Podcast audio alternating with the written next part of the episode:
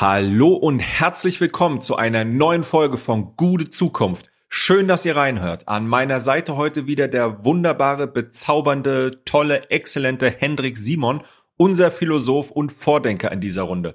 Er hat mir hier freundlicherweise ein Bierchen auf den Tisch hingestellt, so dass ich schon mal bester Laune bin und mich heute mit dem ein oder anderen Witz natürlich zurückhalte. Hallo Jan, ich begrüße dich und euch natürlich auch äh, zu Hause oder unterwegs an den Endgeräten. Ja, Jan, was gibt's Neues? Viel Neues gibt's. Wir schreiben die Woche eins nach einer historischen Bundestagswahl. Historisch deshalb, weil Angela Merkel nach 16 Jahren ihren Hut nimmt. Einige würden vielleicht denken, endlich, die anderen vielleicht nicht. Jedenfalls ähm, ist es auch deshalb eine historische Wahl gewesen, weil es aller Voraussicht nach kein Zweierbündnis mehr für eine Koalition geben wird. Wobei natürlich kann man auch sagen, die große Koalition war letztlich auch ein Dreierbündnis, weil CDU und CSU sich ja häufig alles andere als ähm, grün waren, wobei das vielleicht nicht so ganz passt, egal. Ähm, aber auch für Frankfurt hat das Ergebnis einiges Historisches im Gepäck. Hendrik, warst du eigentlich wählen? Nee, du, ich geh nicht wählen, das bringt doch eh nix. Ah, okay. Ja, hast du erzählt, die machen ja da oben eh, was sie wollen. Das ne? ist ganz klar. Nein, im Ernst, natürlich war ich wählen. Wählen ist, äh, wählen gehen ist auf jeden Fall eine Ehrensache und ich finde, es macht auch Spaß. Also Fisch. die Leute im Wahlbüro sind meistens nett. Sie haben mich erstmal auf der Liste nicht gefunden, aber das hat am Ende dann doch noch geklappt. Muss ein Versehen gewesen sein. Ja, definitiv. Und ich finde, man darf auch das Wählen ein bisschen zelebrieren. Also wir haben am Wahlsonntag mit unseren Nachbarinnen und äh, Freundinnen und Freunden gemeinsam gegessen und die Wahlergebnisse angesehen, dann ein bisschen drüber diskutiert, welche Koalitionen sind möglich, wahrscheinlich und so weiter.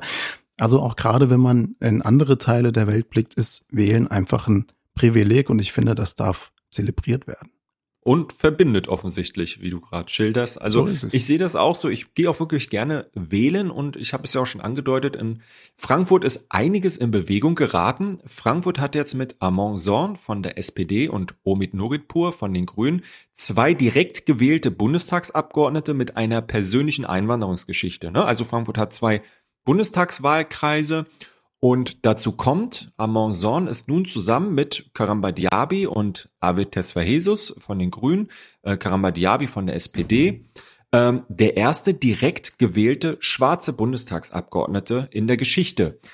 Das ist natürlich ein ganz starkes Symbol, was Frankfurt hier aussendet. Das ist stark und zeigt auch, wie vielfältig unsere Stadt ist. Gleichzeitig ist es aber auch ziemlich ernüchternd, wenn man sieht, wie groß die schwarze Community in das Deutschland stimmt. ist die Initiative Schwarze Menschen in Deutschland hat 2008, also zugegebenermaßen ist das jetzt schon etwas länger her, die haben mal geschätzt, dass ungefähr 500.000 Afrodeutsche in Deutschland leben. Und da ist es natürlich schon ziemlich ernüchternd, wenn man sieht, dass es so lange gedauert hat mit der Partizipation, beziehungsweise diese ja immer noch nicht vollständig gegeben ist. Also hier wird die strukturelle Diskriminierung mhm. schon überdeutlich. Ja, vor allem, wenn man das dann in Relation betrachtet. Ne? Genau. Aber die beiden sind auch ähm, tatsächlich auch wirklich Fachleute auf ihrem Gebiet. Das hat man ja bei Politikern und Politikern auch nicht immer unbedingt so. Ähm, der Amon beispielsweise ähm, Finanz- und äh, Wirtschaftsexperte und äh, Digitalisierungs-, also Digitalpolitiker und Omid Nuritpur profilierter Außenpolitiker. Es wird sehr spannend sein, die beiden bei ihrer Arbeit zu beobachten. Und dazu kommen jetzt natürlich noch all die Abgeordneten, die auch in einem der beiden Frankfurter Wahlkreise kandidiert haben und dann aber über die Liste eingezogen sind. Ähm, dazu kommt also Deborah Düring von äh, den Grünen, Kabe Mansuri von der SPD, Janine Wissler, die Vorsitzende der Linkspartei, von der ähm, äh, Linkspartei, genau, mhm. ähm, und äh, Thorsten Lieb von der FDP. Also Frankfurt ist da wirklich stark vertreten. Ähm, ja, der Vollständigkeit halber erwähne ich hier noch Johanna Kotta, von der AfD, keine Ahnung, wer das ist, auch scheißegal, wen die Hetzer da schicken, die sind eh alle gleich. Was überhaupt nicht egal ist, das ist das Wahlergebnis der AfD, die sie in äh, Ostdeutschland eingefahren haben. Also insgesamt sind sie dort zweitstärkste Kraft.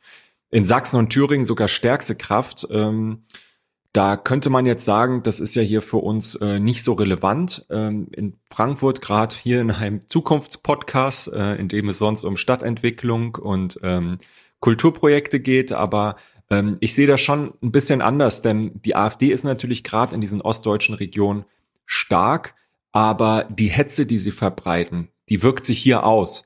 Also wenn man sich beispielsweise ähm, die Terroranschläge jetzt in Hanau anschaut ähm, oder ähm, den Mordanschlag auf äh, Walter Lübcke, ähm, das sind alles Auswirkungen, die hier in, in den westdeutschen Regionen, wo es viele Orte migrantischer Kultur gibt oder auch queerer Kultur äh, gibt, äh, die sich hier eben auswirken. Und äh, insofern ist das schon ein Thema, was wir sehr ernst nehmen sollten und aus meiner Sicht hier auch mal behandeln sollten. So ist es. Ähm, ich weiß nicht, ob du das gesehen hast, aber schon am Tag nach der Wahl, also auf der Bundespressekonferenz, hat sich die AfD-Parteiführung insbesondere Meuthen und Weidel, die haben sich da schon ganz schön gegenseitig auseinandergenommen. Also dieser Riss in der Partei, der wird jetzt, glaube ich, wie es prognostiziert wurde, auch nochmal so richtig äh, öffentlich werden. Das wäre schön, wenn die Partei geschwächt wird und hoffentlich bald vom Bildschirm verschwindet. Ja gut, am Ende hat es ja eigentlich immer dazu geführt, dass sie dann noch extremer, noch radikaler, noch menschenverachtender geworden ist. Ähm, so und ist es. Äh, ja. Jedenfalls ähm, ein starkes Signal aus Frankfurt. Ich denke, das können wir so festhalten. Was meinst du, ob wir unsere beiden Direktkandidaten mal für ein kurzes Feature gewinnen können für nächstes Mal? Das ist eine gute Idee. Also anfragen können wir sie auf jeden Fall. Und das wäre ja schon mal spannend zu sehen, die Tage. Also wie sie erstmal so reinkommen mit ihren weiteren Vorhaben, was sie zu berichten haben. Ich glaube, das wäre spannend für uns. Ja, jetzt haben wir uns hier aber aus dem Fenster gelehnt. Jetzt müssen sie auch zusagen. Okay. Ja, heute soll es aber erst einmal konkret darum gehen, wie, gehen, wie wir unsere Stadt planen.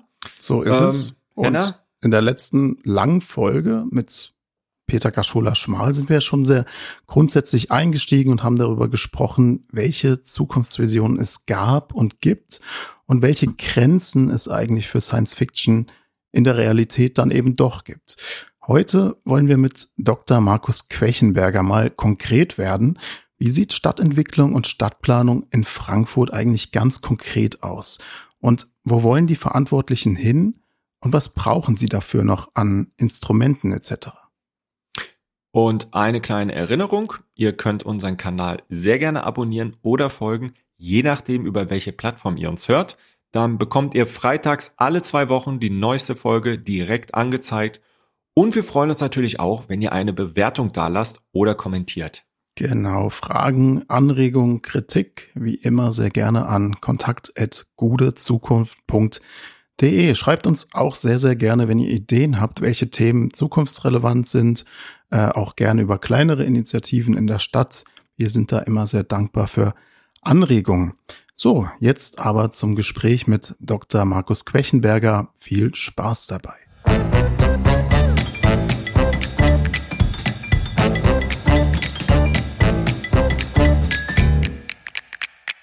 Lieber Markus, vielen Dank, dass du dir Zeit genommen hast, hier bei Gute Zukunft mitzumachen. Du bist unser zweiter Gast. Wir sind ja auch Kollegen. Ähm, du im Dezernat für Plan und Wohnen, ich im Dezernat für Integration und Bildung. Uns verbindet sicher die Arbeit an der Schnittstelle zwischen Politik und Verwaltung, das ständige Abwägen zwischen fachlichen Argumenten und verschiedenen Interessen und Interessgruppen.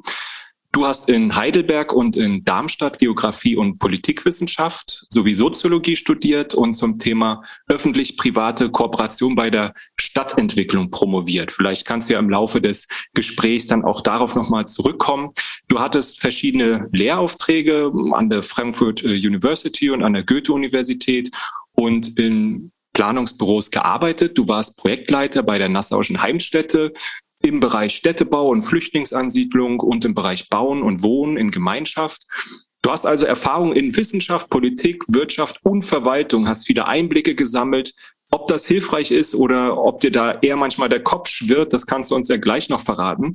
Jedenfalls führte dich das alles zu deiner aktuellen Tätigkeit an der Seite unseres Frankfurter Planungsdezernenten Mike Josef, den du fachlich und strategisch berätst und wo du für uns hier im Podcast der Wahrheit sicher auch mal aus dem Nähkästchen plaudern wirst.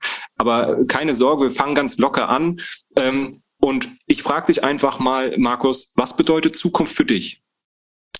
Also erstmal vielen Dank für die Einladung zu eurer Podcast-Runde. Ich ähm, finde es sehr gut, dass ihr das Thema Zukunft der Städte ähm, aus verschiedenen Blickwinkeln beleuchtet, weil bei der Stadtentwicklung geht es eben immer auch um Zukunftsfragen. Also wir arbeiten in der Stadtentwicklung in der Regel mit Szenarien. Ähm, wir haben unterschiedliche Zeithorizonte. In der Regel ähm, versuchen wir so 20 Jahre in die Zukunft zu blicken. Das ist ähm, den Horizont, den wir uns grob zutrauen auf äh, sagen wir, der Datengrundlage, die wir vorfinden, was zum Beispiel Bevölkerungswachstum betrifft oder was Wirtschaftsentwicklung betrifft. Ähm, uns ist aber immer bewusst, dass wir eben mit Prognosen arbeiten, wenn wir ähm, über Stadtentwicklung reden und dass sich natürlich Prognosen ähm, nicht immer bewahrheiten müssen. Ähm, es gab in der Vergangenheit gab es unterschiedlichste Prognosen, die ähm, oft nicht eingetreten sind. Es gab zum Beispiel in den 90er Jahren die Annahme, dass Städte schrumpfen, also in Deutschland auch noch schrumpfen, dass die Menschen eher in die Vororte ziehen, in den ländlichen Raum ziehen. Aber bereits Mitte der 90er Jahre gab es dann die Habitat 2 Konferenz in Istanbul, die damals eben ganz klar die These aufgestellt hat, dass ähm, Städte wachsen werden und dass eben ähm, in Zukunft, damals ging man davon aus, dass im Jahr 2000, 2010 ungefähr, ähm, die Hälfte der Bevölkerung weltweit in Städten lebt. Ähm, und das ist dann auch eingetreten. Also so globale Trends ähm, treten dann häufig ein, aber auf regionaler Ebene kann sich das eben deutlich ausdifferenzieren, weil eben zum Beispiel politische Umwälzungen stattfinden, weil es Wirtschaftskrisen gibt, weil bestimmte Branchen auf einmal nicht so funktionieren, wie sie eben noch vor einigen Jahren funktioniert haben, weil es politische Umbrüche gibt. Zum Beispiel hat ja auch die Wende eben dazu beigetragen, dass in Ostdeutschland Städte ganz stark geschrumpft sind, im Westen dann sehr stark gewachsen sind. Das hätte man ähm, Mitte der 80er Jahre so auch nicht erwartet, dass das dann so eintritt. Von daher spielt Zukunft eine extrem wichtige Rolle, der Blick in die Zukunft ist für uns aber auch wichtig, dass wir eben mit dieser Unsicherheit arbeiten. Also dass wir eben nicht sagen, wir haben jetzt hier den Fünfjahresplan und der tritt genauso ein, sondern dass wir Pläne entwickeln für die Stadt, wie sie in den nächsten 10, 20, 30 Jahren sich weiterentwickeln kann, dass wir dabei aber immer in verschiedene Szenarien denken und auch in Abschnitten denken. Also dass wir quasi Dinge planerisch vorbereiten, wohl wissend, dass das nicht alles so genau eintreten muss. Und vielleicht so ein Schwank. Ernst May hat 1929 ähm, einen Flächenverteilungsplan für Frankfurt erarbeitet. Ähm, und da sind noch Flächen drin, die heute noch nicht bebaut sind zum Beispiel oder die heute noch nicht zu einem Park angelegt wurden, die aber damals eben vor jetzt ungefähr 100 Jahren schon in der Strategiekarte drin waren als Siedlungs- oder Freiraumentwicklung. Ernst May, vielleicht ganz kurze Ergänzung, legendärer Frankfurter Planungsdezernent, der ähm, nach dem ganze Siedlungen auch benannt worden sind. Genau, und bei uns auch ein Veranstaltungssaal als kleine Ergänzung. Aber er hat eben das neue Frankfurt geprägt, ähm, was aus meiner Sicht mit der, der stärkste Blick in die Zukunft war. Also es war Ernst May, es war damals der Oberbürgermeister Ludwig Landmann.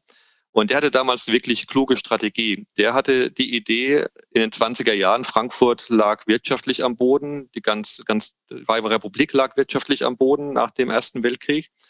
Ähm, Frankfurt war, hatte nicht eine, keine wirklich große Bedeutung. Und er hatte die Idee, aus Frankfurt, das damals eher provinziell war, eine internationale, weltoffene Stadt zu machen. Und was hat er dazu gemacht? Er hat gesagt, ich hole mir gute Planer in die Stadt, die bezahlbaren Wohnraum schaffen, die den Grüngürtel anlegen als, als große Parkanlage zum Erholen. Er hat die Messe reaktiviert, ähm, auch mit der Idee, dass mit der Messe, wenn man die Messe in die Stadt zurückholt und sie international auflädt, dass dann eben auch wieder Austausch stattfindet, dass dann eben die, die ursprüngliche Leitfunktion von Frankfurt als Messestadt wieder reaktiviert wird. Er hat einen Flughafen gegründet und eine Autobahngesellschaft gegründet, die Hafra Bar.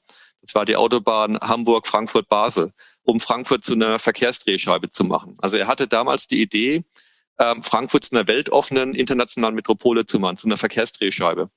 Und heute sind wir das. Ja? Also ähm, von daher, man braucht diese Langfriststrategien diese Langfristideen, wohin möchte ich eine Stadt weiterentwickeln, welche Potenziale hat sie, wo liegt sie geografisch, ähm, wie ist sie eingeflochten in das weitere Städtenetz? Und dann eine Ebene tiefer eben ähm, mit dem Blick auf, ich sag mal so 20 Jahre, die konkrete bauliche Entwicklung, die ich eben dann entsprechend planen und eher koordinieren auch muss. Das sind so die, die, die Phasen, weshalb oder die einzelnen Ebenen, ähm, die sehr, sehr wichtig sind. Und heute ist für uns natürlich die Zukunftsfragen, die anstehen, extrem wichtig. Also wie lösen wir ähm, die Wohnungsfrage? Also wie, wie schaffen wir neuen bezahlbaren Wohnraum? Gleichzeitig müssen wir uns natürlich aber dem Thema Klimawandel stellen und, und den damit verbundenen Herausforderungen. Wir hatten jetzt gerade die Starkregenereignisse. Wir haben teilweise mit Trockenheit zu kämpfen. Wir haben mit Hitze zu kämpfen. Das sind alles Themen, die wir ähm, besprechen müssen, wo wir Lösungen finden müssen oder auch das Thema Mobilität, ähm, wie gestaltet sie sich in Zukunft oder eben auch sozialer Zusammenhalt und Gemeinwohlorientierung. Das sind so die, die Leitfragen, ähm, die, die wir uns heute stellen. und für die wir ähm, Antworten ähm, entwickeln müssen, ähm, die aber natürlich nicht sofort greifen, sondern die ähm, angestoßen werden und ähm, dann eben mit einer Wirkungsfrist von 15, 15 Jahren dann erst eine, eine, eine Wirkung entfalten.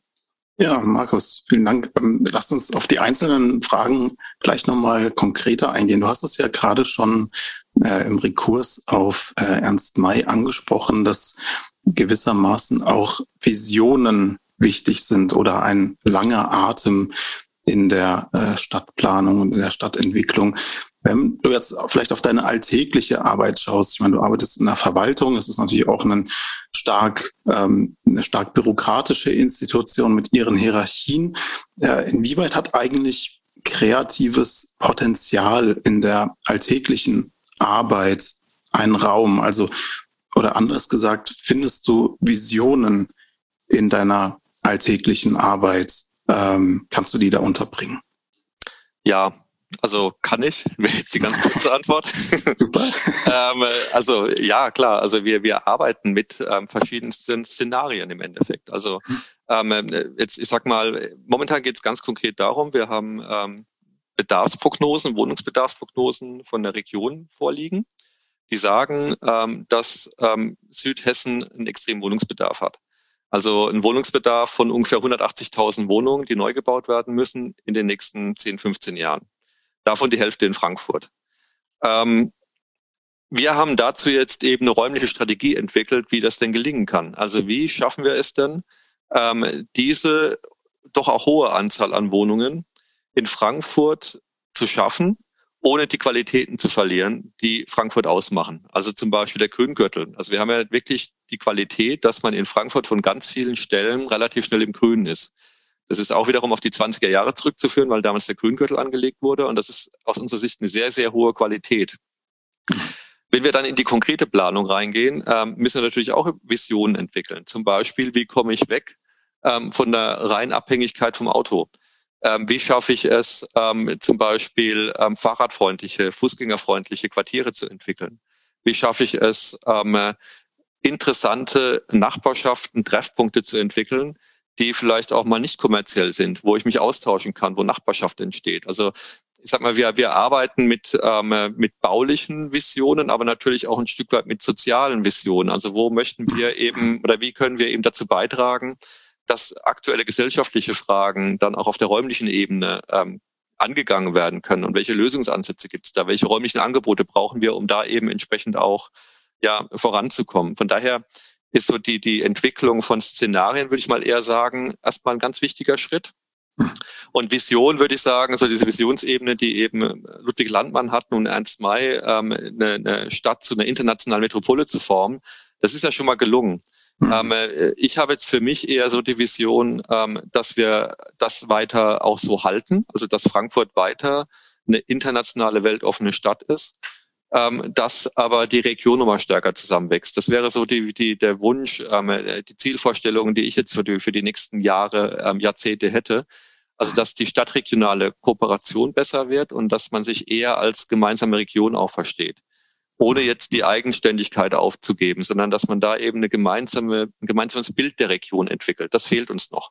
Ja, das sind ja doch relativ konkrete Überlegung oder relativ ähm, realistische Zielsetzung, sage ich jetzt mal. Wir haben ja auch in der letzten Folge mit äh, Peter Katschola Schmal ein bisschen über Science Fiction geredet und vielleicht über das, was ähm, äh, sich auch manche Hörer, ZuhörerInnen ähm, bei der Stadt der Zukunft vorstellen. Also wir haben mal über Blade Runner 2 gesprochen und die Frage, ob es in der Stadt der Zukunft Flugobjekte geben wird, wie wir uns eigentlich fortbewegen. Ist das für dich auch Science Fiction oder haben solche Utopien in deiner Arbeit auch ihren Platz? Naja, man muss ähm, verschiedene Utopien sich genau anschauen in der Stadtplanung und in der Stadtentwicklung ähm, und überlegen, ähm, da hilft ja auch ein Blick in die Vergangenheit, ähm, mhm. welche Bilder wurden denn, welche, welche Utopien wurden denn vor 20, 30, 40 Jahren ähm, skizziert. Und da hatten wir ja in den 60er Jahren eine Ära ähm, der Science-Fiction-Entwicklung. Ähm, ähm, da wurde ja ganz viel darüber nachgedacht, wie sehen denn die Städte im Jahr 2000 aus oder im mhm. Jahr 2020. Ähm, und häufig ähm, war es ein sehr technischer Ansatz. Also es war häufig dann so die Idee, ähm, die Städte werden technisch aufgeladen. Also es gibt so ein Bild, ein Science-Fiction-Bild aus dem Jahr 1968. Ähm, da, da wurde quasi skizziert, dass ähm, im Jahr 2000 gibt es keine Bürgersteige mehr, sondern nur noch Rolltreppen oder Fließbänder. Also man muss da nicht mehr laufen, sondern man stellt sich aufs Fließband und dann fährt man da irgendwie durch durch die Gegend. Oder aber ähm, ich habe ähm, nicht mehr die die S-Bahn auf Schienen, sondern die sind Düsen, die haben Düsenantrieb und fahren auf Luftkissen durch die Gegend. Und ich habe selbstfahrende Autos mit einem kleinen iPad vorne in der Armatur eingebaut. Und wenn man sich dann so diese, diese Science-Fiction-Idee oder diese Science-Fiction-Vision aus dem Jahr 1968 anschaut, dann stellt man eben fest, ähm, ja, wir haben mehr Hochhäuser, mehr Wolkenkratzer, gerade auch im asiatischen Raum mit sehr, sehr viel Technik, mit sehr viel, ähm, mit sehr viel Digitalisierung auch drin. Ähm, wir haben auch selbstfahrende Autos kommen jetzt auch nach und nach, gerade so im Stadtverkehr, auch mehr Elektromobilität. Aber die Städte an sich haben sich eigentlich von ihrer Grundstruktur in Europa nicht so stark gewandelt. Da ist aber eher so der internationale Blick interessant. Also in Europa sind die Städte in den letzten 100 Jahren von ihrer Grundstruktur relativ ähnlich geblieben. Sie sind zwar gewachsen, aber wenn man sich die Stadtzentren anschaut, ähm, da gab es natürlich die Wiederaufbauphase nach dem Zweiten Weltkrieg in Deutschland, wo dann eben sehr viele Stadtzentren auch autogerecht umgestaltet wurden. Aber die eigentliche Grundstruktur, wenn man zum Beispiel sich in die Gründerzeitquartiere bewegt, die ist seit 100 Jahren ungefähr gleich geblieben. Sie hat, wird anders genutzt als vor 100 Jahren. Also da steht halt eben jetzt nicht mehr die Kutsche ähm, am Rand des Bürgersteigs, sondern da stehen jetzt auf einmal Autos, die ähm, natürlich wahnsinnig viel Platz einnehmen ähm, und, und die eben sehr viel Raum beanspruchen, der ursprünglich mal anders ähm, genutzt werden sollte. Anders ist es ein Stück weit in ähm, asiatischen Städten, gerade auch in asiatischen Städten, die jetzt auch teilweise neu geplant werden, neue Quartiere, ähm, wo es einen sehr, sehr hohen Einsatz an Technik gibt, an Science Fiction. Und wenn man sich zum Beispiel anschaut, dass eben jetzt, hat man ja bei der Corona-Krise auch sehr schön gesehen, ähm, welch, ähm, welche, welche umfassende Digitalisierung mittlerweile in chinesischen Städten ähm, implementiert wurde. Also dass dort eben konkret nachverfolgt werden kann, wo man sich lang bewegt dass dort der Zugang zu Quartieren ähm, digital kontrolliert wird ähm, und auch natürlich dass das Rausgehen und Verlassen von Quartieren digital kontrolliert wird und man genau weiß, wo sich wer gerade bewegt und dann auch relativ schnell wohl eine Software entwickelt wurde, dass man eben Gesichtserkennung auch trotz Maskentragen ähm, noch ähm, hinbekommt. Ähm, dann merkt man, dass es da eben ganz unterschiedliche Ansätze gibt, die eben auch sehr stark äh, mit dem mit dem eigenen Politikverständnis zusammenhängen. Also wie viel Technisierung möchte man denn in den Städten zulassen? Wie viel, wie viel Science Fiction ist denn gewünscht? Und wo möchte man auch Grenzen setzen? Und ähm, jetzt hier, ich sag mal, so unter dem Leitbild der europäischen Stadt oder auch, ähm, sag mal, gibt's auch in, in Nordamerika häufig eben diesen Ansatz ähm, der, der auch demokratischen Stadtentwicklung. Ähm, da ist mein Eindruck, dass gerade in diesen Bereichen die Technisierung nicht so stark stattfindet, sondern man eben sehr stark eben die Strukturen weiter nutzt, die vorhanden sind und sie weiterentwickelt. Und dann eben ähm, an die heutigen Bedingungen anpasst, ohne die Grundstruktur komplett aufzugeben. Ja, vielen Dank, Markus. Du hast eben äh, davon gesprochen, dass äh, Frankfurt auch in der Region gedacht werden muss. Ähm, das ist auch unsere Meinung, zumal wir ähm, ja davon ausgehen, dass Frankfurt eine besondere ähm, eine besondere Wirtschaftskraft hat, eine äh, gesellschaftliche Kraft, immer sehr progressiv war, neue Ideen hier als erstes ausprobiert worden sind und ähm, dass daraus auch eine gewisse Verantwortung ähm, äh, überregional entsteht. Also wenn wir sagen, wir wollen eine sozial-ökologische Wende, ähm, dann ist natürlich gerade in solchen äh, gesellschaftlichen Hotspots und ähm, wirtschaftsstarken Strukturen ähm, eben äh, dort eine besondere Verantwortung da, ähm, äh, neu zu denken und neue Wege zu gehen. Ähm, das heißt, ähm, siehst du bei diesem, bei dieser, äh, wenn du sagst, du, wir brauchen eine, eine größere regionale Anbindung, ist das für dich eher eine moralische Frage ähm, oder vielleicht auch eine Frage ähm, des Frankfurter Eigeninteresses? Ähm, ich weiß, es gab äh, jahrzehntelang auch auf Landesebene die Diskussion auch nach einem Metropolengesetz. Ähm, was die Landesregierung, so wie ich das mitbekommen habe, ähm, ja, verschleppt hat, könnte man sagen, vielleicht aber auch äh, bewusst nicht gewollt hat, aus Angst eben, dass ein zweites Machtzentrum in Hessen entsteht. Ähm, brauchen wir vielleicht eine neue gesetzliche Grundlage für die Zusammenarbeit oder passiert das eher über so eine kommunale Interaktion und Kooperation?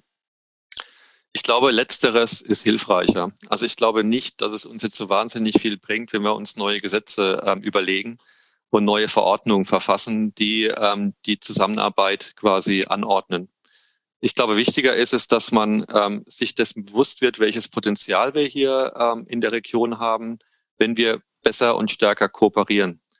Deshalb denke ich, ist es wichtiger, dass wir es schaffen, ähm, gemeinsame Leitprojekte zu benennen, zu erarbeiten, die wir dann ähm, interkommunal verschiedene Gemeinden, größere Städte, kleinere Städte gemeinsam angehen. Und die zentralen Fla Fragen liegen ja auf der Hand.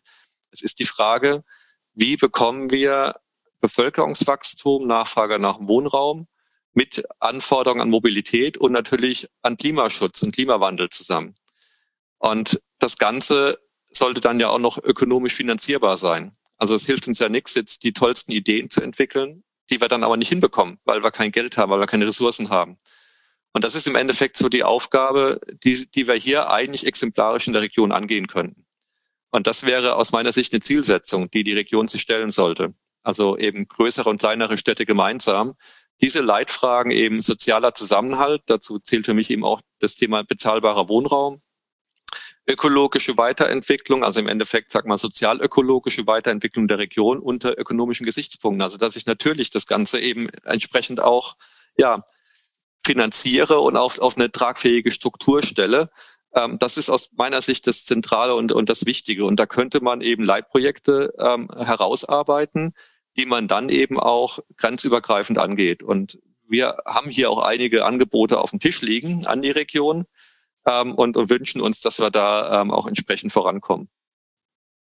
Und ist die Region aufgeschlossen für eure Angebote? Macht ihr da positive Erfahrungen oder ist man eher skeptisch? Was will Frankfurt jetzt schon wieder? Also man, ähm, es ist ein Prozess. Also ähm, als wir begonnen haben 2016, war da eine große Skepsis weil Frankfurt eben die große Stadt ist in der Region, ähm, 750.000 Einwohner. Und rund um Frankfurt ähm, sind die Kommunen teilweise relativ klein im Verhältnis. Also es gibt Städte, die haben gerade mal 10, 20.000 Einwohner. Ähm, und da besteht eben immer die Gefahr, wenn Frankfurt eine Planung angeht, eine, eine Strategie angeht, wie wir eben diese Frage der, der sozialökologischen Weiterentwicklung voranbringen können, dass man eingemeindet wird. Das ist so die große Angst. Also dass eben die, die kleineren Städte, die Mittelstädte, dass sie ihre Eigenständigkeit verlieren.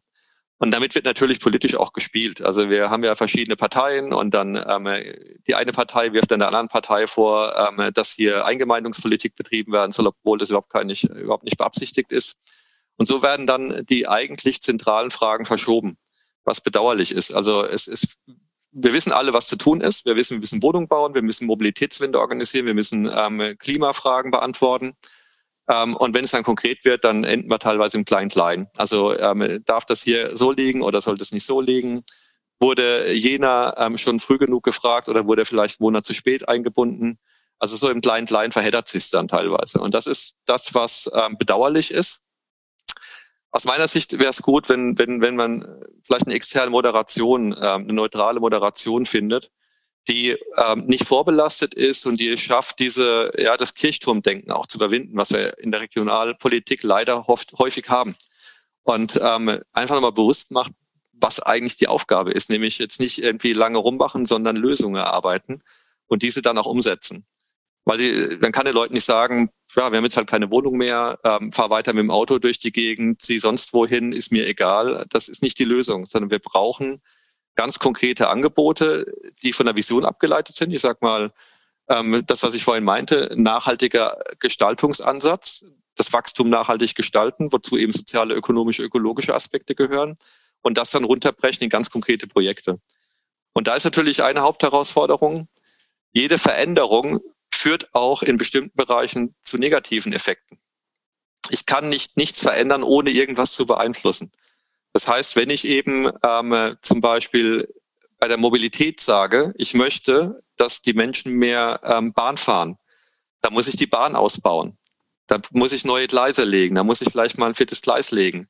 Dieses vierte Gleis wird dann aber vielleicht ähm, auf einen heutigen Garten gelegt, der eben neben der Bahn entstanden ist. Also habe ich da einen Eingriff. Ja, und mit diesen Konflikten muss man umgehen. Oder aber, wenn ich neue Wohnungen baue, dann baue ich die auf eine Fläche, die heute noch nicht benutzt ist. Manchmal. Manchmal auch nicht. Manchmal werden Dinge umgewandelt, zum Beispiel ehemalige Industrieflächen werden zu Wohngebieten.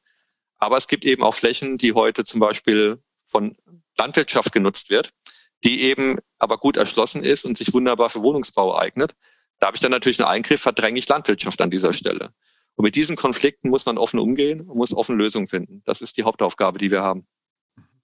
Damit deutest du es ja schon an. Also es ist auf jeden Fall auch eine politische Tätigkeit, weil ihr natürlich auch ständig äh, Konflikte habt. Ihr habt äh, Zielkonflikte oder ihr habt Interessenskonflikte von den verschiedenen Interessengruppen in der Stadt.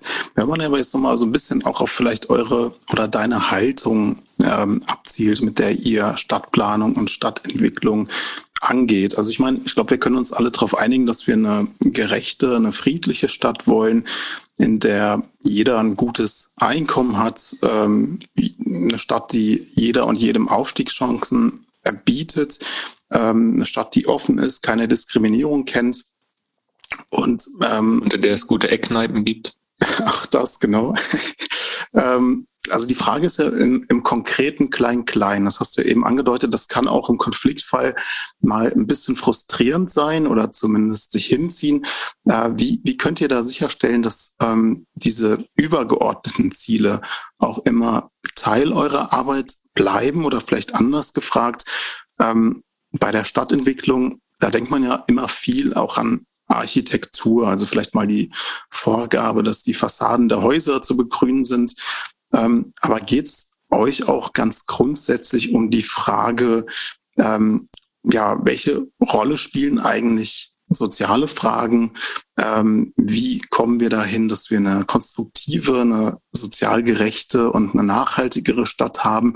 Und wenn man das vielleicht so ein bisschen gegenüberstellt, was würdest du sagen, ähm, sind architektonische Fragen euch ähm, eher bei euch eher diesen sozialen Fragen untergeordnet oder gar übergeordnet? Kann man das überhaupt gegenüberstellen? Ich finde nicht, dass man es direkt gegenüberstellen kann. Ich finde, es sind ergänzende Bausteine. Also wir haben ja, sagen wir, eine Unterscheidung zwischen Stadtplanung und Stadtentwicklung. Stadtentwicklung beschäftigt sich mit eher strategischen Fragen. Also welche Nutzung möchte ich wo haben? Welche Nutzung möchte ich wo mischen? Ähm, wo ähm, erhalte ich Grünflächen? Wo lege ich neue Grünflächen an? Wo sehe ich Entwicklungspotenzial für Siedlungen? Ähm, wie arbeite ich integriert? Also wie arbeite ich ressortübergreifend, dass ich eben nicht nur die planerische Brille aufhab, sondern eben auch Fragen der Mobilität, der sozialen Infrastruktur, des sozialen Zusammenhalts gemeinsam betrachte. Das sind dann ganz häufig auch Fragen, wo baue ich welche soziale Infrastruktur? Also Stadtentwicklung beschäftigt sich auch sehr viel mit, mit sozialen Analysen, schaut sich genau mhm. an, ähm, wo habe ich welche Struktur, ähm, wo habe ich Defizite, ähm, wo muss ich durch entsprechende Intervention ähm, entsprechend äh, Verbesserungen herbeiführen. Mhm. Wo muss ich vielleicht auch mit den Kollegen zusammenarbeiten, die aus dem sozialen Bereich kommen, aus dem Bildungsbereich kommen, aus dem Integrationsbereich kommen. Das ist die eine Dimension. Die Stadtplanung in klassischer Weise das ist quasi eher das harte Geschäft. Also die ist, die ist dafür zuständig, dass Bebauungspläne gemacht werden, dass eben bauliche Fragen ganz konkret gelöst werden, dass baurechtliche Fragen, planungsrechtliche Fragen beantwortet werden. Wir haben ja ein System in, in Deutschland, dass eben Bund, Land und Kommunen sich ja auch die Ebenen aufteilen. Es sind Gesetze auf den unterschiedlichen, Ebenen, die zu beachten sind. Das ist quasi die stadtplanerische Aufgabe. Mhm. Und die Architekturqualität, ähm, nach der du eben gefragt hattest, mhm. das ist die baukulturelle Frage. Und ähm, das ist für uns natürlich auch wichtig. Für uns geht es nicht darum, dass wir jetzt einfach nur Wohnungszahlen liefern und sagen, super, wir haben jetzt wieder so und so viele tausend Wohnungen fertiggestellt, uns ist egal, wie die aussehen. Darum geht es nicht. Sondern es geht darum, dass auch Qualität entsteht. Dass Architekturqualität entsteht, Quartiersqualität entsteht, aber auch Freiraumqualität entsteht. Weil ich meine, man muss ja immer sehen, ähm, Stadtquartiere bleiben ja nicht nur ein paar Jahre stehen, sondern Stadtquartiere bleiben ganz, ganz lange stehen. Wenn wir uns jetzt zum Beispiel Frankfurt anschauen, die Stadtquartiere, wann die entwickelt wurden, wann die gebaut wurden, da sind ganz viele Quartiere dabei, gerade die, die heute so beliebt sind, die wurden vor 100, 120 Jahren geplant und gebaut. Und heute sind es die begehrtesten Quartiere, also gerade die Gründerzeitquartiere. Und wenn man sich das eben anschaut, dann merkt man, wie wichtig es ist, dass man Planung sorgfältig betreibt und dass man eben Quartiere entwickelt, die hoffentlich auch noch in 100 Jahren gut funktionieren. Dann natürlich von ganz an, von einer ganz anderen Generation dann benutzt werden und auch dann wird es ganz neue Techniken geben, die dann da irgendwie eingebaut werden. Aber die Grundstruktur muss stimmen. Und dazu gehört eben eine gute städtebauliche Qualität, eine gute Freiraumqualität und eine gute Architektur. Weil Gebäude, die gut aussehen, werden nicht abgerissen. Das ist auch nachhaltig. Also Architekturqualität ist auch nachhaltig, weil ähm, wenn ich Dinge hässlich mache, etwas verkürzt, dann werden die auch schneller in Frage gestellt. Mhm. Und dann kostet es auch mehr CO2, weil Beton bindet oder kostet halt CO2. Und wenn ich eben ähm, alle paar Jahre hässliche Gebäude abreiß, dann ist es ähm, ökologisch ziemlicher Schwachsinn. Äh, wenn ich aber eben architektonisch anspruchsvolle Gebäude baue, die, die ähm, gut ankommen, die gut genutzt werden, die funktionieren, mhm. Dann halten die auch. Dann halten die auch mal über 100 Jahre und ähm, werden weiter benutzt. Und das Ökologischste, was man in Architektur machen kann, ist Gebäude zu bauen, die lange stehen bleiben. Also die Ökobilanz von einem, von einem Gründerzeitbau ist zehnmal höher als von jedem Plus-Energiegebäude, das heute gebaut wird. Weil ich da wahnsinnig viele Ressourcen einsetzen muss und äh, ein Gründerzeitbau ist da. Man sieht ja dann schon auch, also Stadtplanung ist schon durch und durch auch ein politisches Geschäft. Also da spielt auch die Politik rein, weil es ja um Interessensgegensätze äh, geht. Es geht durchaus auch um politische Präferenzen und oder mal salopp gesagt, es macht schon einen Unterschied, wer da im Planungsdezernat sitzt. Ich glaube, das ist an deinen Ausführungen gerade noch mal ganz gut deutlich geworden. Ja, da haben wir ja auch, da haben wir ja vielleicht auch ein ganz gutes Beispiel mit der grünen Lunge. Ähm, das ist ja wirklich so ein Zielkonflikt gewesen. Ich weiß nicht, die, die es vielleicht nicht wissen, es gab, äh, es ging da um ein ja sehr innovatives, von euch geplantes auf Nachhaltigkeit, ähm, auf sozialen Wohnungsbau, auf Begegnungsorte setzendes Quartiersprojekt. Und ähm, das fertig geplante Konzept hat man dann aber relativ überstürzt ad acta gelegt. Ähm, die Grünen hatten sich damals zurückgezogen, durchaus getrieben von einer eigenen Basis. Ähm, das war so ein, war, war das so ein klassischer Zielkonflikt, auf den wir uns zukünftig öfter einstellen müssen, wenn man sagt, wir wollen einerseits aufgrund von sozialen Fragen auch ähm, den Wohnraum schaffen, um unsere Stadt nicht unbezahlbar zu machen und andererseits aber möglichst Flächen nicht weiter versiegeln, möglichst nachhaltig äh, ähm, äh, bauen und, und Städte entwickeln. Ähm, Würdest du sagen, ist es aufgrund eurer Planungen ein, ein eigentlich erfolgreiches Beispiel dafür oder eben aufgrund der politischen äh, Wendungen dann am Ende gescheitert? Also das Projekt Güntersburghöfe zeigt für mich verschiedene Ebenen auf. Also zum einen zeigt es auf, ähm, dass Planung Zeit braucht. Also an diesem Projekt der Güntersburghöfe ähm, wird es sehr, sehr deutlich. Das ist ein Projekt, das wird jetzt seit über zehn Jahren geplant. Also fast 15 Jahre. Ähm, verbunden mit der Idee, auf einer ehemaligen Autobahntrasse, also da war mal eine Autobahn, eine Stadtautobahn geplant, ähm, diese Stadtautobahn wegzubekommen, auf dieser Trasse ähm, einen neuen Park anzulegen, ähm, einen Teil der Autobahn, die schon gebaut ist, zu überdeckeln ähm, und dann eben am Rande dieses neuen Parks, der 80 Hektar groß ist, verschiedene Wohnquartiere zu entwickeln. Jetzt ist es allerdings so, dass eben auf diesen Flächen, die eben, die waren übrigens von Ernst May schon mal als Wohnbauland auch ähm, geplant vor 100 Jahren, ähm, dass auf diesen Flächen ähm, in der Zwischenzeit natürlich andere Nutzungen stattgefunden haben. Also es wurden dort eben Gärten angelegt, die auch für das Nordend, für das angrenzende Nordend eine, eine hohe Qualität haben. Also es sind eben Gärten, Freizeitgärten, wo du abends irgendwie deine, deine Bratwurst grillen kannst, wo man gärtnern kann, wo man eben eigene Produkte anbauen kann und so weiter und so fort. Wir haben eben an diesem Standort eine Planung vorgefunden, 2016, die damals auch schon ein paar Jahre lief. Ähm, danach sollten alle Gärten bebaut werden mit einer relativ dünnen Bebauung. Also dünn meint eben ähm, eher Stadtvillen, eher ähm, drei bis viergeschossig. 1500 Wohnungen sollten damals geplant werden. Und wir haben dann gesagt, wir stoppen diese alte Planung und ähm, sagen, weiterhin 1500 Wohnungen sollen hier geplant werden, zwei Schulen sollen hier geplant werden und Einkaufsmöglichkeiten für diese Bewohner, die dann dorthin ziehen. Allerdings sollen auch die Gärten so weit wie möglich erhalten bleiben. Und dazu haben wir dann erstmal eine ähm, Bestandserfassung gemacht aller prägenden Bäume, der Gehölze und haben den Planern mit auf den Weg gegeben, versucht hier ähm, um die Bäume rumzuplanen.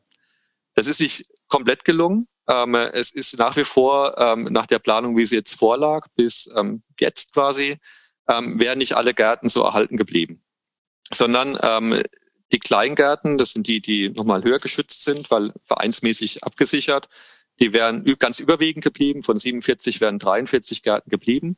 Und von den Freizeitgärten, da sind momentan über 100 Gärten, ähm, da war die Idee, dass auch über 100 Gärten bleiben, dass die aber kleiner werden sollen. Also bisher, heute haben die Gärten eine durchschnittliche Größe von 600 Quadratmetern. Und unsere Idee war, dass die künftig eine durchschnittliche Größe von 200 Quadratmetern haben sollen, die Freizeitgärten. Dass dort aber mehr gemeinschaftliches Gärtnern stattfindet. Also, dass sich Leute zusammenschließen. Und dass dann eben diese kleineren Flächen auch zusammengelegt werden können und ähm, sich auch Nachbarschaften in den Gärten bilden. Und das war so der Versuch, einen Kompromiss zu finden also neue Wohnungen zu bauen, weil der Hintergrund ist, es ist halt auch ziemlich gut erschlossen. Da fährt eine Straßenbahn direkt dran vorbei. Man ist fußläufig im Norden. Man kann mit dem Fahrrad zur Arbeit fahren. Ähm, hat man das unter dem Aspekt der Mobilitätswende, also dass ich eben nicht irgendwie eine Stunde mit dem Auto irgendwie reinpendeln muss. Dann eben der Aspekt, ja, wir, wir, wird es zum Eingriff kommen. Klar, wenn ich Wohnung bauen will, dann kann ich das nicht irgendwie, ohne dass ich ähm, auch Teile versiegel, auch neu versiegeln. Und ich versuche aber gleichzeitig Gärten zu erhalten und Parks anzulegen. Also es war so die Idee, ähm, Siedlungs- und Freiraumentwicklung zusammenzudenken. Und es wurde sehr, sehr lange von allen gut ähm, geheißen. Also alle haben gesagt, das ist ein ganz guter Weg, fast alle. Also es gab von Anfang an die Bürgerinitiative vor Ort, die das sehr, sehr kritisch sah und diesen Kompromiss auch nicht mitgehen wollte. Aber auf der politischen Ebene hat man sehr, sehr lange ähm, da ähm, Konsens. Ähm, und dann ähm, gab es eben, ähm, ja, ich sag mal, verstärkt auch Proteste auch ähm, ausgelöst durch die Debatten, ähm, die mit Fridays for Future entstanden sind, äh, mit Klimawandel und der Frage, können wir es uns überhaupt noch leisten, zu versiegeln? Und genau an dem Punkt stehen wir jetzt gerade. Also können wir es uns noch leisten, Flächen, die bisher nicht bebaut sind, zu versiegeln?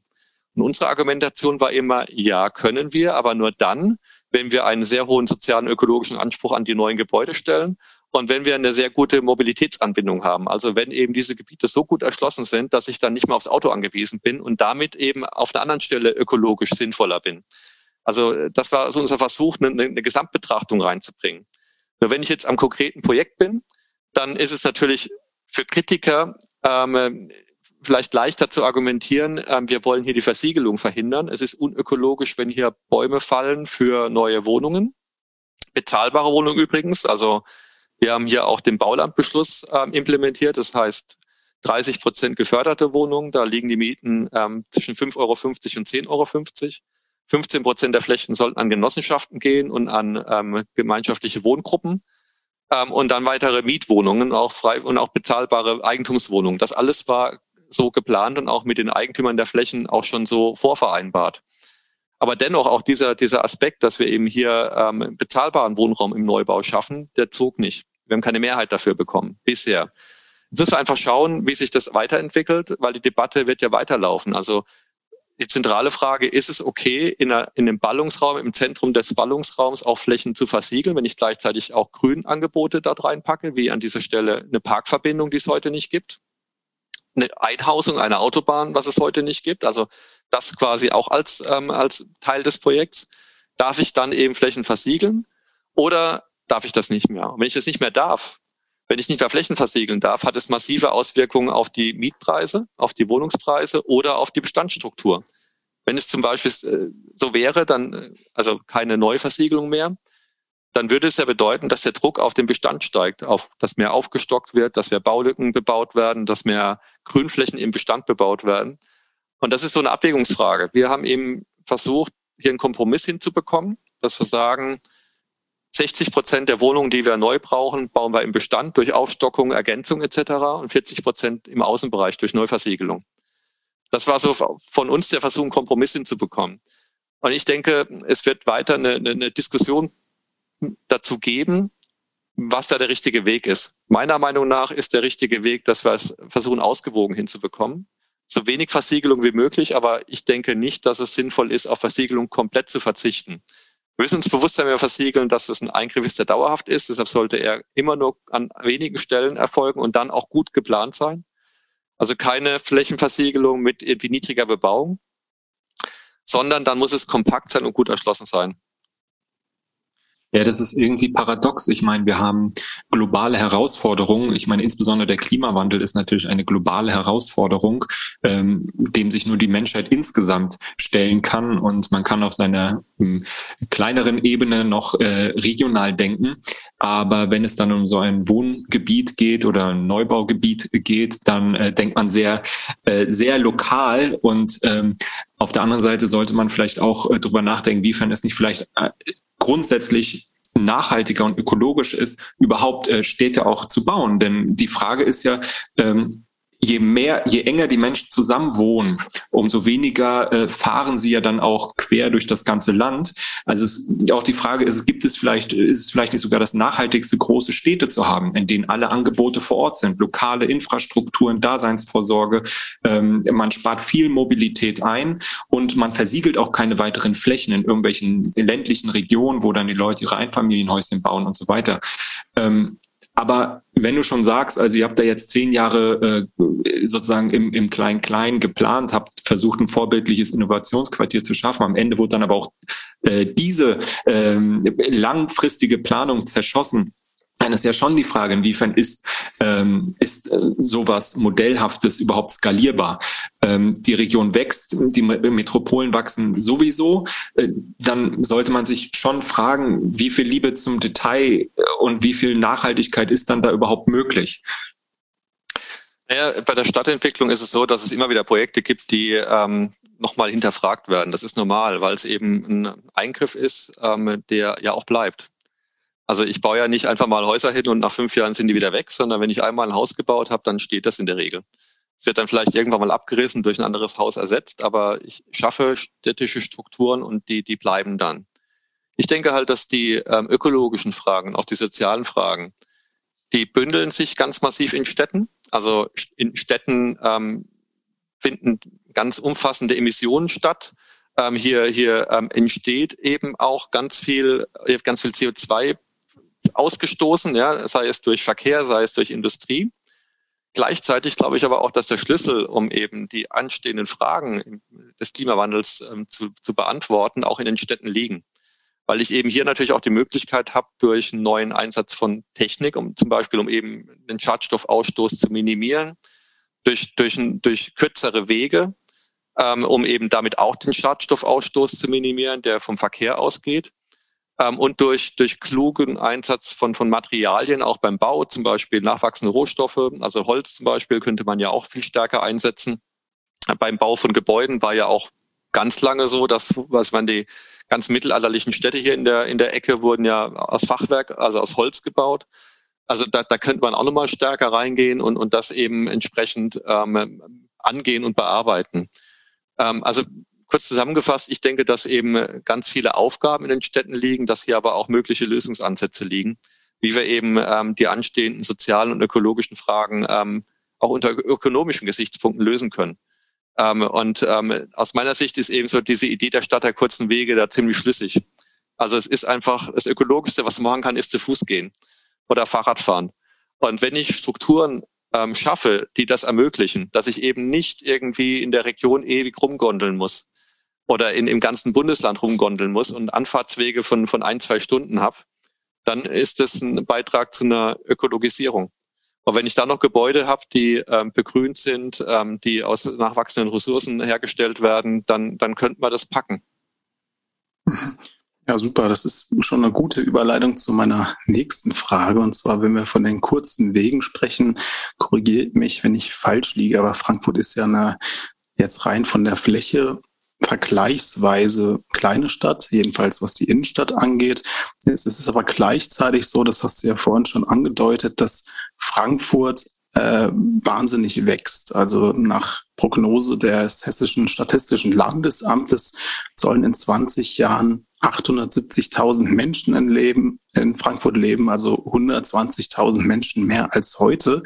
Denn die Frage ist natürlich, wenn wir so die sozial-ökologische Frage uns äh, anschauen, vor welchen Herausforderungen stellt euch das eigentlich als StadtplanerInnen, dieses enorme Wachstum, auch gerade mit den Frankfurter Besonderheiten, also enge Flächen. Ähm, wie wollt ihr das lösen? Welche Chancen, welche Herausforderungen siehst du da? Also es ist zum einen eben die Sache, was ich eingangs gesagt hatte mit den Prognosen, dass man da ähm, natürlich vorsichtig sein muss, weil die Zahl so exakt in der Regel nie eintritt. Ähm, momentan haben wir, sage ich mal, eine Tendenz. Die Tendenz sagt, dass die Städte weiter wachsen werden. Und vieles deutet darauf hin, dass es auch so sein wird. Auch wenn jetzt Corona ähm, eine Delle gebracht hat. Also im vergangenen Jahr ist die Einwohnerzahl erstmals leicht stagniert. Das hat vor allen Dingen damit zu tun, dass eben die Grenzen dicht waren und eben der Zuzug aus dem Ausland nicht mehr stattgefunden hat. Und Frankfurt lebt auch davon, dass Zuzug aus dem Ausland stattfindet. Und das ist, was ich vorhin gesagt habe, aus meiner Sicht auch ein wichtiger Aspekt von Frankfurt, dass wir eben internationale Stadt bleiben. Und zu einer internationalen Stadt gehört eben auch Zuzug und, und Austausch mit dem Ausland. Ähm, und stellt es natürlich vor Herausforderungen, eben dieses Wachstum ähm, zu gestalten.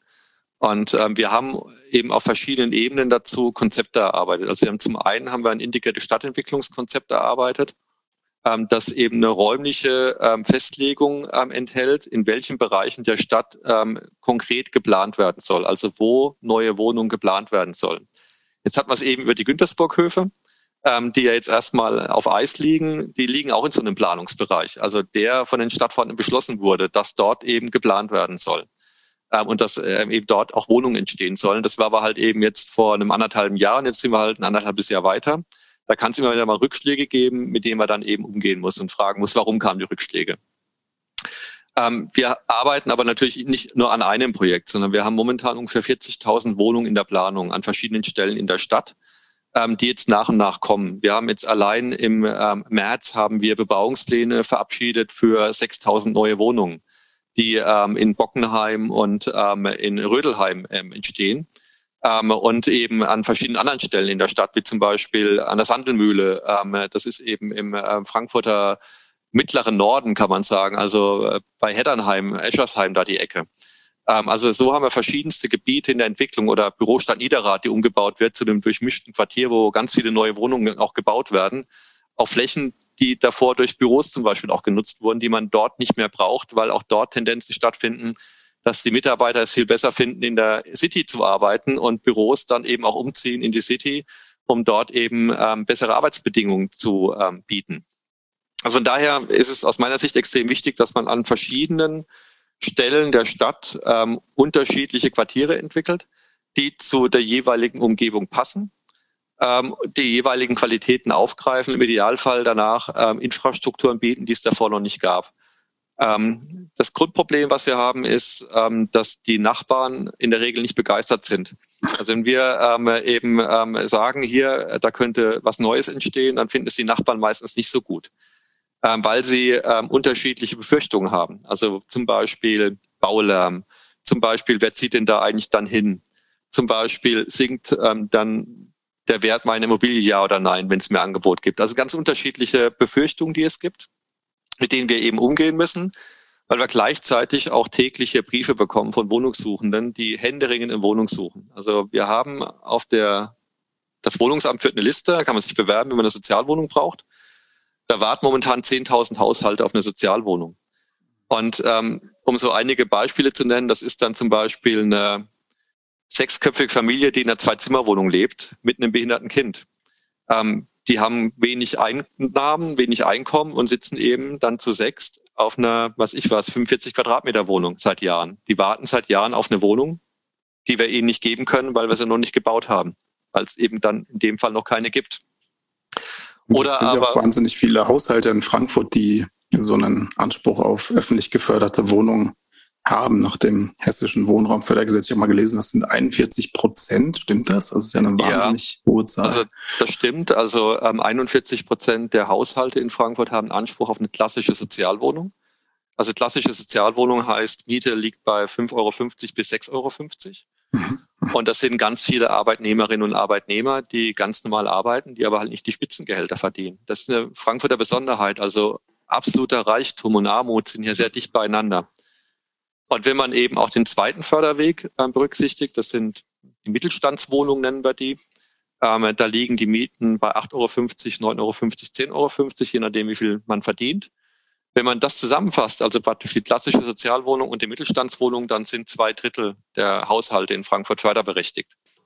Und daran kann man schon mal feststellen, dass Frankfurt an sich eine wohlhabende Stadt ist, dass Frankfurt eine reiche Stadt ist. Ähm, wenn man sich die Bankentürme auch anschaut, ist es ja auch immer das Bild ähm, der reichen Stadt. Dass aber viel, ein sehr, sehr großer Anteil der Bevölkerung in Frankfurt nicht reich ist. Ähm, dass die jeden Cent ähm, umdrehen müssen und dass die natürlich darauf angewiesen sind, dass wenn was Neues entsteht in Frankfurt, dass dann auch bezahlbarer Wohnraum entsteht. Von daher schmerzt es mich schon, muss ich auch sagen, dass wir bei den Güntersburghöfen noch nicht weitergekommen sind und dass das jetzt auch blockiert wurde, weil da wären erstmals im Frankfurter Nordend wieder in um, nennenswerten Umfang Sozialwohnungen entstanden. Also wir hätten im Nordend hätten wir über 250 Sozialwohnungen gebaut. Das wäre für uns wirklich ein Erfolg gewesen. Äh, plus 250 Wohnungen im Mittelstandsprogramm. Also es wäre echt mal eine Hausnummer gewesen. 500 Wohnungen für maximal 1050 im Nordend. Also mir tut es schon ziemlich weh und ähm, ich hoffe, dass wir auch wenn wir da jetzt vielleicht momentan nicht weiterkommen, dass wir dann an anderen Stellen in der Stadt eben diese Wohnungen schaffen, weil sie werden dringend benötigt. Also Stadt der Zukunft ähm, eine zutiefst soziale Frage. Ähm, da stellt sich ja fast die Frage, ob ähm, es womöglich einfacher ist, in 20 Jahren in einer klimaneutralen Stadt zu leben, als in einer Stadt, die sich alle Menschen leisten können. Oder ist das andere die größere Herausforderung? Also ich glaube, wir müssen beide Stränge parallel bearbeiten. Also es ist nicht sinnvoll zu sagen, entweder sozial oder ökologisch. Ich glaube, wir brauchen Lösungen und die gibt es auch, ähm, das beides zusammenzubringen. Und ähm, da darf man nicht zu engstirnig sein ähm, und muss eben Abwägungen treffen. Also was ich eben auch meinte, eine, eine ökologische Stadt bedeutet eben Stadt der kurzen Wege. Wenn ich es schaffe, Pendlerverkehre zu reduzieren, ist es schon mal ein Beitrag zu einer nicht Klimaneutralität, aber zum Klimaschutz sicherlich. Wenn die Leute nicht mehr ähm, eine Stunde pendeln, sondern zu Fuß zur Arbeit gehen, ist es schon mal besser. Ähm, ich denke, dass der soziale Zusammenhalt für eine Stadt immer die zentrale Frage ist. Also Stadt lebt von sozialer und funktionaler Vielfalt. Wenn ich diese Mischung nicht mehr habe, dann habe ich auch keine Stadt mehr. Dann habe ich eine Ansammlung von Häusern. Also wenn ich Quartiere habe, die nur noch von Wohlhabenden belebt werden oder bewohnt werden, dann ist es für mich keine Stadt mehr. Also ich, ich für mich ist Stadt ähm, ein eine, eine Zusammenleben, eine, eine, eine gesellschaftliche, eine, eine, eine gesellschaftliche Idee, dass eben unterschiedlichste Menschen also mit unterschiedlichsten Hintergründen, unterschiedlichsten Ideen, unterschiedlichsten Wünschen, unterschiedlichsten Möglichkeiten auf relativ engem Raum zusammenleben. Ähm, und das ist das, was Stadt ausmacht. Das, daraus entsteht auch was Neues daraus entsteht Zukunft. Weil Innovation entsteht nicht, wenn, ähm, wenn alle im eigenen Saft schmoren, sondern Innovation entsteht dann, wenn, wenn Austausch stattfindet. Und dafür ist Stadt ein wunderbarer Ort so einen Austausch zu organisieren. Das ist jetzt die Vision und ich glaube, die können wir alle unterschreiben. Die Frage ist, wie kommen wir jetzt zum Konkreten? Die Frage wäre auch, seid ihr denn, um dieses Ziel zu erreichen? Ich meine, ihr seid die Verantwortlichen äh, dafür, die Hauptverantwortlichen ihr habt, ähm, würde man jetzt vermuten, alle Mittel an der Hand, genau das Ziel zu erreichen. Stimmst du dem zu? Oder ich meine, du hast gesagt, wir brauchen eigentlich mehr Wohnraum, ähm, um eben äh, da auch zu einem sozialen Ausgleich zu kommen, um eben Menschen wie die Familie, die du vorhin angesprochen hast, ähm, ein Wohnangebot äh, zu machen, ähm, das bezahlbar ist. Ähm, aber reicht das als Instrumentenkasten oder braucht ihr noch mehr? Wir reden über das Zweckentfremdungsverbot auf, auf Landesebene. Reicht das? Äh, welche Instrumente braucht ihr auch von anderen Ebenen an gesetzlichen Regelungen, um genau dieses Ziel zu erreichen? Wir brauchen klares Bekenntnis aller Ebenen, es wirklich angehen zu wollen. Also wir haben so das Problem, ähm, dass bei den Sonntagsreden alle Politiker auf allen Ebenen sagen, ähm, wir brauchen ähm, eine sozial-ökologische Wende. Ich glaube, das unterschreiben fast alle. Ja, die sagen irgendwie, wir brauchen mehr bezahlbaren Wohnraum, wir brauchen mehr Klimaschutz, wir müssen Mobilitätswende denken. Also auf der Metaebene sagen alle, ja, klar, brauchen wir. Wenn es dann konkret wird, steht man teilweise alleine da. Ja, wenn es da ganz konkret darum geht, ähm, eine neue Bahntrasse zu bauen, damit halt die Leute Bahn fahren, einen neuen Radweg anzulegen, damit die Leute Fahrrad fahren können, ähm, neue Wohnungen zu bauen, die bezahlbar sind. Wenn es ganz konkret wird, dann rennen viele weg und sagen, das ist mir jetzt gerade ein bisschen zu heikel, weil da gibt's Gegner, die finden das gerade nicht lustig. Also fehlt es an Haltung, an Mumm. Ja, es fehlt an Haltung. Es fehlt ähm, an, einer, an, einer, an einer gemeinsamen Haltung ähm, bei, bei ähm, Kritik und Konfliktpunkten ähm, zusammenzustehen, Kritik ernst zu nehmen, zu analysieren, was, was für Kritik ist das, ähm, zu überlegen, wie, wirkt es sich auf meine Planung aus? Muss ich meine Planung vielleicht an bestimmten Stellen ändern? Muss ich sie anpassen? Das ist alles berechtigt. Wir, wir machen hier bestimmt nicht die perfekten Pläne. Darum geht es auch nicht, sondern es geht natürlich, die Pläne im Dialog weiterzuentwickeln, auch mit Kritikern. Aber man muss natürlich als Politik dann auch Haltung haben und sagen, okay, das ist jetzt eine Lösung, mit der wir gemeinsam leben können, die wir jetzt auch gemeinsam umsetzen und die wir auch, wo wir auch mal Widerstand aushalten. Weil jede Veränderung wird auch Widerstand auslösen. Und wenn ich halt eben bei jedem Widerstand sage, ah, lassen wir jetzt lieber doch irgendwie, weil das könnte Wählerstimmen kosten oder ah, ist jetzt hier schwierig, dann werden wir das nicht schaffen. Dann können wir zugucken, wie wir den Karren an die Wand fahren. Also sowohl in sozialer als auch in ökologischer Hinsicht an die Wand fahren. Ähm, und da müssen wir ran. Ja, da, da brauchen wir Haltung und da müssen wir eine gemeinsame Idee entwickeln, die man dann aber auch auf der konkreten Ebene umsetzt und nicht im Allgemeinen bleibt. Weil sonst können wir es uns auch sparen. Ja, da müssen wir ran. Das äh, spricht ja auch die verschiedenen Akteure an. Und wenn wir jetzt vielleicht noch mal ein bisschen darauf kommen, was eigentlich der oder die Einzelne tun kann. Also inwiefern können wir als Stadtgesellschaft eigentlich darauf Einfluss nehmen, was äh, bei euch geplant wird? Also wie können sich Frankfurter BürgerInnen in den Planungsprozess stärker einbringen? Hast du da vielleicht auch Wünsche, was äh, mehr passieren sollte? Also wir haben jetzt bei den letzten Planungen, äh, zum Beispiel bei den Güntersburghöfen oder auch zu dem neuen Stadtteil der Quartiere, haben wir umfassend ähm, Formate angeboten, wie sich Bürgerinnen und Bürger ähm, entsprechend in die Planung einbringen können. Also bei solchen ähm, Planungsverfahren ist es eben so, dass am Anfang wird eine sogenannte Auslobung ähm, formuliert. Also die Auslobung, die sagt, wir hätten gerne hier so und so viele Wohnungen, die in die Qualitäten sollten berücksichtigt werden der Grünzug sollte nicht bebaut werden, hier könnte man eventuell bebauen, da sollten die Bäume erhalten bleiben, da sollten neue gepflanzt werden, wir brauchen fünf Schulen und so weiter und so fort. Also das ist quasi, dass es in der Auslobung steht. Und diese Auslobung haben wir äh, mit den Bürgern öffentlich diskutiert, haben Möglichkeiten gegeben, diese Auslobungen anzureichern und zu sagen, ähm, bitte beachtet noch dieses und jenes.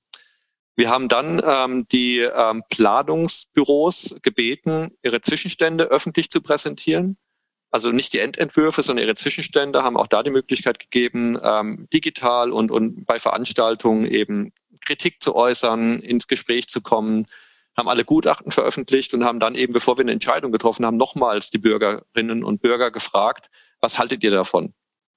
Also es gab umfassende Möglichkeit, ähm, eben sich einzubringen und Wünsche zu äußern und auch Kritik zu äußern. Ähm, was ich als Problem sehe, ist, dass ähm, ich die Bürgerinnen und Bürger eigentlich inzwischen fast persönlich kenne, weil immer die gleichen kommen. ähm, und ähm, die kennen sich dann ziemlich gut aus. Die wissen ganz genau, ähm, was in welchen Gutachten drin steht. Das ist jetzt auch mal erstmal nicht schlecht, dass die sich da so engagiert einbringen. Aber zum Beispiel die Wohnungssuchenden, die uns die Briefe schreiben, die sehe ich bei solchen Veranstaltungen eher nicht ähm, weil sie vielleicht nicht die Zeit haben, weil sie es vielleicht nicht mitbekommen, dass wir solche Veranstaltungen anbieten, auch wenn wir das in der Presse veröffentlichen über Social Media und so weiter und so fort. Also für mich stellt sich eben die Frage, wie schaffen wir es, diesen, diese Beteiligungsformate, die es jetzt ja schon seit mehreren Jahren auch gibt, so weiterzuentwickeln, ähm, dass sich möglichst viele Bürgerinnen und Bürger einbringen und ähm, eben dieses Angebot auch nutzen. Das ist, da habe ich noch keine Lösung. Das weiß ich nicht, wie wir das hinbekommen sollen, aber das fände ich wichtig, dass wir da ähm, entsprechend weiter vorankommen und, und da besser werden. Aber da, das, das ist noch ähm, breites Feld, wie wir da ähm, umfassender die Dinge auch diskutieren können und dann eben zu Lösungen kommen, die dann vielleicht auch mal stärker mitgetragen werden. Also das ist, das ist eine Herausforderung, die wir haben.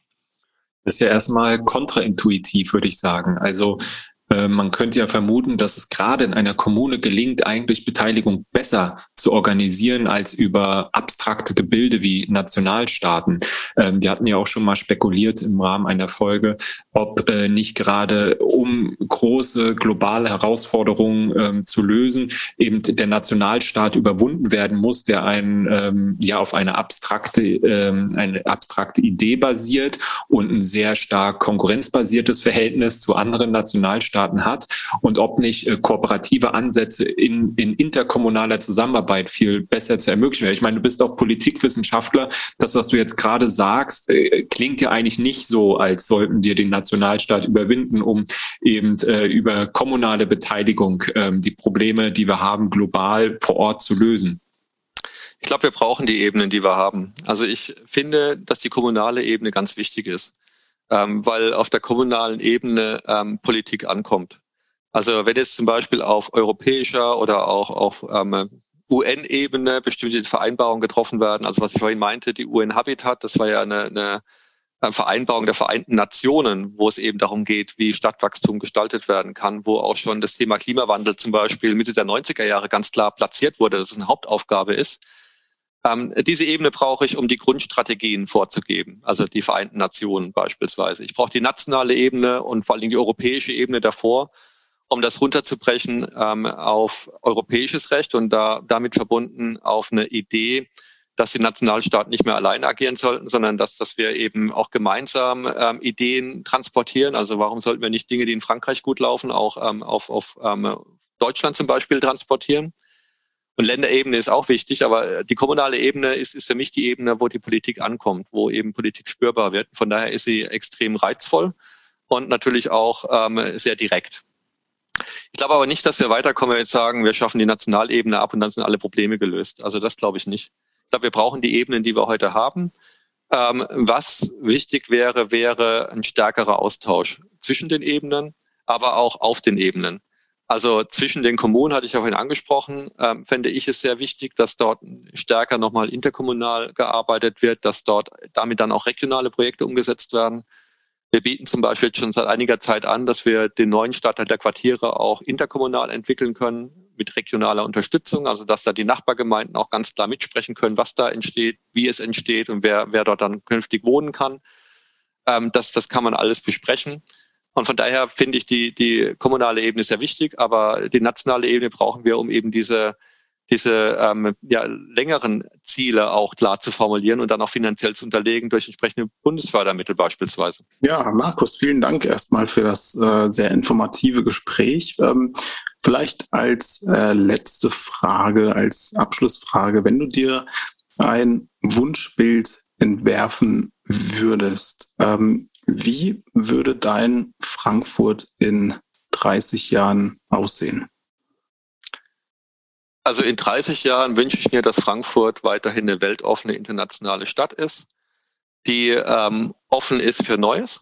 Also das ist für, für mich Frankfurt, also ähm, die sich nicht verschließt, die neue Ideen auch zulässt, die neue Ideen aufgreift. Und ich wünsche mir, wenn ich jetzt so ähm, durch die Stadt laufe, dass wir ein paar schöne neue begrünte Plätze haben, ähm, dass ähm, der neue Stadtteil der Quartiere entstanden ist als ein sozial-ökologisches Muster im Pilotprojekt, dass wir daraus gelernt haben, ähm, was dort entstanden ist und das übertragen haben auf dann weitere Entwicklungen, ähm, dass wir mehr Fahrrad fahren, mehr zu Fuß gehen. Und ganz konkret wünsche ich mir einen autofreien Mainkai. Also das ist vielleicht so das, was ich mir ganz konkret wünsche, dass ich auf beiden Seiten des Mains unten auf der Wiese liegen kann und dass dann Auto lang fährt dass ich mir da ein kaltes Bier holen kann. Es ist jetzt auch halb acht, das passt jetzt auch in der Uhrzeit. ja.